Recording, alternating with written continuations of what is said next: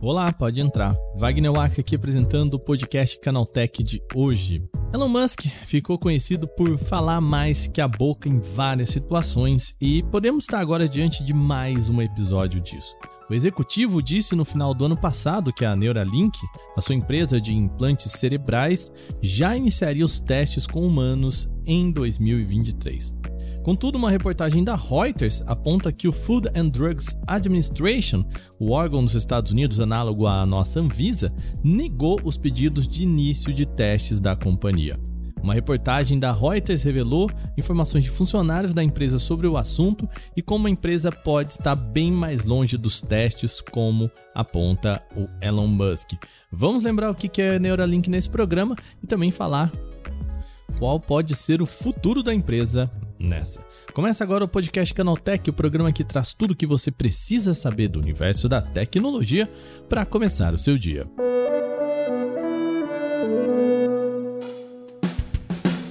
Olá, seja bem-vindo e bem-vinda ao podcast Canaltech, o programa diário que atualiza você das discussões mais relevantes do mundo da tecnologia. De terça a sábado, a partir das 7 horas da manhã, a gente tem os acontecimentos tecnológicos aprofundados aí no seu ouvido.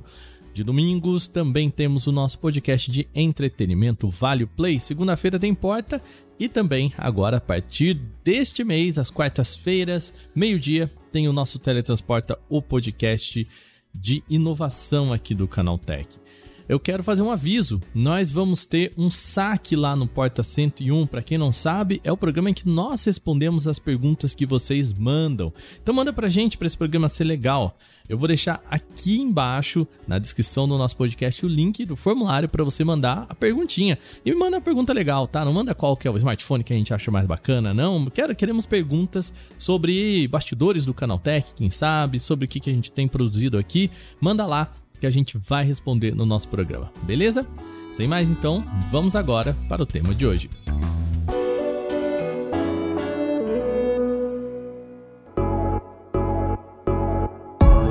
precisamos falar novamente de Elon Musk aqui no programa. O executivo é dono da Neuralink, uma empresa que desenvolve implante cerebral para uma série de objetivos. Em 30 de novembro do ano passado, ele disse que a empresa já colocaria em prática testes com seres humanos dentro de seis meses. A gente está falando então de novembro, dezembro, janeiro, fevereiro, março, abril, maio já começariam então esses testes com os humanos. Contudo, essa expectativa pode estar tá bem acima da realidade, tá? Segundo uma reportagem da Reuters, a companhia ainda não tem permissão do FDA para fazer isso. O FDA é a sigla para Food and Drug Administration, órgão do governo que gere esse tipo de estudo. Seria um análogo à nossa Agência Nacional de Vigilância Sanitária, Anvisa. Segundo a Reuters, foi só em meado do ano passado que a Neuralink entrou com um pedido para realizar os testes de seus protótipos em pessoas. A Reuters conversou com sete pessoas que trabalham ou trabalharam na Neuralink e elas disseram que a FDA teria negado o pedido. As fontes apontaram que o órgão demonstrou uma dúzia de preocupações com a tecnologia ponto principal é que o implante cerebral da Neuralink usa uma bateria de lítio e que poderia causar danos ao usuário. Também há uma preocupação com o potencial de que os fios dos implantes possam migrar para outras regiões do cérebro da pessoa. Por fim, a agência também queria saber se é possível retirar esse implante depois sem danos ao cérebro do usuário. Estes e outros questionamentos então teriam resultado na negativa do pedido da Neuralink. Mesmo com essa negativa, a empresa então teria continuado o desenvolvimento do implante, claro, sem testar em humanos, mas acreditando que a permissão sairia ainda. Só que todo esse cenário levanta preocupações sobre a capacidade e o real nível de desenvolvimento da Neuralink. Elon Musk fundou a empresa ainda em 2016 na Califórnia como uma companhia de pesquisa médica, criando chips que podem ajudar pacientes em tratamentos. Em setembro do mesmo ano, os interesses iam além e o Musk diz que o seu desejo era criar uma forma de integrar a inteligência humana com a artificial, literalmente conectando o cérebro ao computador. Segundo as palavras do próprio Elon Musk, essa simbiose da máquina com o humano ajudaria a democratizar a inteligência artificial sem se preocupar com alguma IA ditadora maligna, porque seríamos, segundo ele, IA de forma coletiva. Bom, basicamente, o maior medo do Musk é que a inteligência artificial se torne tão grande a ponto de ofuscar a humana. Em entrevista realizada em novembro do ano passado, Musk afirmou que é importante que a Neuralink resolva esse problema o quanto antes. Tá. A tecnologia do Neuralink consiste em um chip armazenado em um cilindro selado. A parte principal é essa. É um cilindro que se chama N1. Ele mede 4 mm por 4 mm e conta com 1024 eletrodos capazes de detectar a atividade de neurônios de um cérebro humano. Cada um desses eletrodos mede apenas 5 micrômetros de espessura, 95 micrômetros a menos do que um fio de cabelo humano, e fica 60 micrômetros da distância de neurônios. Chips semelhantes são usados atualmente para tratamento de pessoas com doença de Parkinson, mas todos eles têm apenas 10 eletrodos. Além disso, esse conceito também é novo, sendo utilizado ainda em 2019 pela empresa BrainGate, quando pacientes com paralisia conseguiam controlar um braço robótico usando apenas impulsos nervosos do cérebro. Bom, reportagem da Reuters joga luz a preocupações nada recentes de pesquisadores sobre a proposta de Elon Musk. No, por exemplo, no começo desse ano, alguns especialistas criticaram a ideia. Uma dessas pessoas é Carola Kreitmer, professora de História Médica e Bioética da Universidade de Wisconsin, nos Estados Unidos. Segundo ela, não há um discurso público suficiente sobre quais são as implicações gerais desse tipo de tecnologia quando se tornar disponível. A ideia por trás da Neuralink é ajudar a aliviar certas deficiências, como permitir que pessoas que sofram paralisia controlem seus computadores e dispositivos por meio da atividade cerebral. A startup já chega a testar implantes cerebrais em animais, como macacos e porcos. L.C. Johnson, também pesquisador do Centro de Bioética e Humanidades da Sunny Upstate Medical University, propôs uma reflexão. Os produtos têm um público-alvo, que são as pessoas com paralisia é muito específico, o que torna o mercado pequeno, sendo que os dispositivos são caros. Ele disse o seguinte: se o objetivo final é usar os dados cerebrais adquiridos para outros dispositivos, ou usar esses dispositivos para outras coisas, como dirigir carros, dirigir Teslas, pode haver um mercado muito maior. Mas então, pessoas com necessidades genuínas estão sendo exploradas e usadas em pesquisas arriscadas para ganho comercial de outra pessoa. Foi o que ele disse. Bom, a dificuldade de passar pelo FDA pode mostrar que a tecnologia não está assim tão madura como Musk diz. Isso porque o órgão não tende a barrar projetos. Segundo especialistas consultados pela Reuters, a média de aprovação de pedidos como esse do Elon Musk, lá na primeira tentativa, é de 2 para 3 nos últimos 3 anos. A média nos últimos 3 anos, portanto, foi de aprovar 2 em 3, ou seja, somente um terço dos pedidos foram negados. O número ainda é mais generoso quando se fala numa segunda tentativa, numa segunda análise. Depois que você passa pela primeira negativa, a média de aprovação sobe para 85%. Os especialistas consultados pela Reuters também apontam que empresas geralmente desistem de projetos depois da terceira negativa. Isso porque o custo para desenvolver acaba ficando caro demais para ser mantido sem garantia dos testes com o FDA, que é o caso que a gente tem visto aqui no Neuralink. A gente não sabe quantos pedidos foram feitos e quantos foram negados, mas sabe-se que os desenvolvimentos estão ainda continuando apesar das negativas do FDA, e isso é um risco. Musk tem sido vocal ao garantir a segurança da tecnologia. Mas a gente sabe, o Elon Musk é conhecido por, bom, pelo menos exagerar nas suas falas. No final do ano passado, ele disse que confiava tanto na tecnologia que colocaria em si mesmo ou até no seu filho e que o produto poderia revolucionar a nossa relação com inteligência artificial. Só que quem vive sob o escrutínio jurídico é o DJ CEO, o vice-presidente de engenharia da Neuralink, e ele é mais modesto nas suas perspectivas.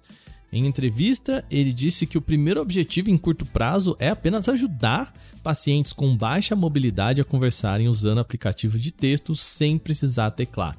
Essa ideia de juntar a inteligência artificial com a inteligência humana fica um pouquinho mais para frente, tá? Um documento a que a Reuters teve acesso aponta que a Neuralink teria a expectativa de conseguir autorização do FDA até 7 de março, ou seja, na próxima semana. Mas as fontes consultadas pelo veículo dizem que é bastante improvável que isso aconteça. Tanto Elon Musk quanto Neuralink e FDA não comentaram ainda sobre o caso. Muito bem, terminado agora o nosso ponto principal aqui, vamos para o quadro O Aconteceu Também.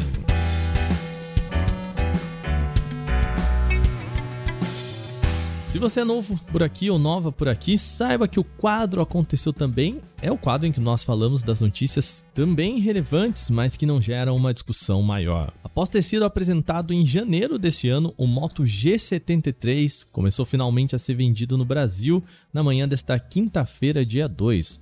O dispositivo chega por aqui com o valor oficial de R$ 1.999 sendo encontrado nas cores azul e branco. O aparelho também conta com desconto para pagamento à vista, reduz o valor cobrado para R$ 1.799, ou seja, um desconto de 200 reais aí, na casa dos 10% em relação ao preço original. O Moto G73 é o aparelho mais avançado da série Moto G para 2023 com o processador MediaTek Dimensity 930. Ele é comercializado em versão única, 8 GB de memória RAM e 128 GB de espaço para armazenamento interno. A tela do aparelho tem tecnologia OLED com 6.5 polegadas e resolução em Full HD. Além disso, o painel oferece suporte para taxas de atualização até 120 Hz. A bateria é de 5.000 mAh com suporte para carregamento rápido de 30 watts com cabo USB tipo C. Ele roda Android 13 de fábrica. A Uber lançou nesta quarta-feira, dia 1 um recurso que possibilita uma pessoa pedir uma viagem para outra.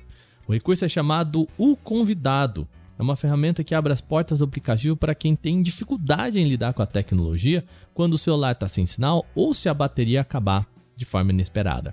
Qualquer pessoa pode solicitar uma corrida para outra que não precisa nem mesmo ter o aplicativo instalado. No momento da solicitação, será necessário colocar o nome e o telefone do convidado que viajará no carro. É fundamental fazer isso corretamente porque será o contato acionado pelo motorista em caso de dificuldade. O motorista então recebe informações de quem solicitou o transporte e da pessoa que vai pagar. O pagamento pode ser feito pelo cartão do titular da conta que realiza a solicitação ou em dinheiro pelo convidado diretamente ao motorista. Segundo a Uber, a ferramenta possibilita que amigos e familiares se ajudem em um momento de dificuldade. A Samsung começou a distribuir a One UI 5.1 para o Galaxy A53 5G. A atualização chega para os modelos vendidos na Europa, mas já havia sido liberada para consumidores na Coreia do Sul na semana passada. A compilação introduz todas as adições do novo sistema operacional da Samsung e as correções do pacote de segurança de fevereiro de 2023. O update inclui ferramentas mais intuitivas, aplicativo galeria retrabalhado, widgets de bateria e clima nativos, otimização de modos e rotinas e outros refinamentos importantes em aplicativos da Samsung.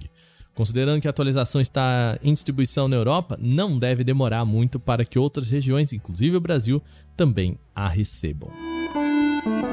O Tribunal Superior Eleitoral, TSE, reuniu grandes empresas de tecnologia para regulamentar o controle de fake news em seus produtos e serviços. O TSE anunciou nesta quarta-feira de primeiro um grupo de trabalho com plataformas digitais para a elaboração de propostas a serem enviadas ao Congresso Nacional. Um projeto de lei sobre esse tema também vem sendo elaborado. Presidente do TSE, o ministro Alexandre de Moraes, reuniu-se na sede do tribunal em Brasília com representantes do TikTok, Twitter, da Meta, que inclui o WhatsApp, Facebook e Instagram, do Telegram, YouTube, Google e Quai. Grupo de plataformas aproveitou para informar o ministro sobre as ações das mídias para impedir a replicação de notícias falsas pela internet as ações de controle de plataformas e afirmar também o compromisso na construção de iniciativas em conjunto com a Justiça Eleitoral. Moraes criticou as empresas dizendo que elas poderiam ter cooperado ainda mais para o combate de desinformação durante as eleições passadas e apontou a necessidade de responsabilização das plataformas que promovem e monetizam conteúdos com fake news. Inteligência artificial do novo Bing agora pode assumir três diferentes humores: o criativo, o balanceado e o preciso. Após restringir as interações do chatbot para evitar respostas hostis da inteligência artificial, a Microsoft tornou o papo um pouco mais leve, permitindo que o usuário decida com qual tom deseja ser respondido. Por padrão, o Bing é configurado no modo balanceado, o que deve entregar respostas concisas, mas ainda com toques de criatividade. Os tons alternativos da IA possivelmente servirão como uma solução para as respostas invasivas do chatbot. Quando foi limitado, o Bing passou a agir de forma pouco eficiente. O chatbot deixou de responder determinadas perguntas que respondia anteriormente, talvez para evitar tocar em temas sigilosos. Os modos de conversação alternativos do Bing estão distribuídos de forma gradativa para usuários inscritos no programa de experimentação do buscador. Nem todos têm acesso à função ainda, mas não deve levar muito tempo para chegar. A atualização se aplica a todo o Bing com tecnologia de A, portanto, também infere no funcionamento das integrações com Windows, Windows 10 e Windows 11 e Skype.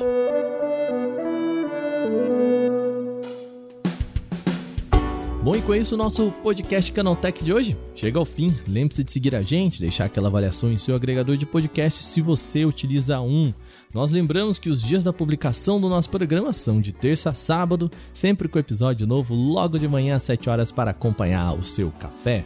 Esse episódio foi roteirizado, apresentado e editado por mim, Wagner Waka, e o programa também contou com reportagem de Cláudio Yuji, Igor Almenara, Alveni Lisboa e Vinícius Mosquen. A revisão de áudio é feita pela dupla Gabriel Rime e Mari Capetinga, trilha sonora de criação de Guilherme Zomer e a capa desse programa é de Eric Teixeira. A gente vai ficando por aqui. Amanhã tem mais. Aquele abraço. Tchau, tchau.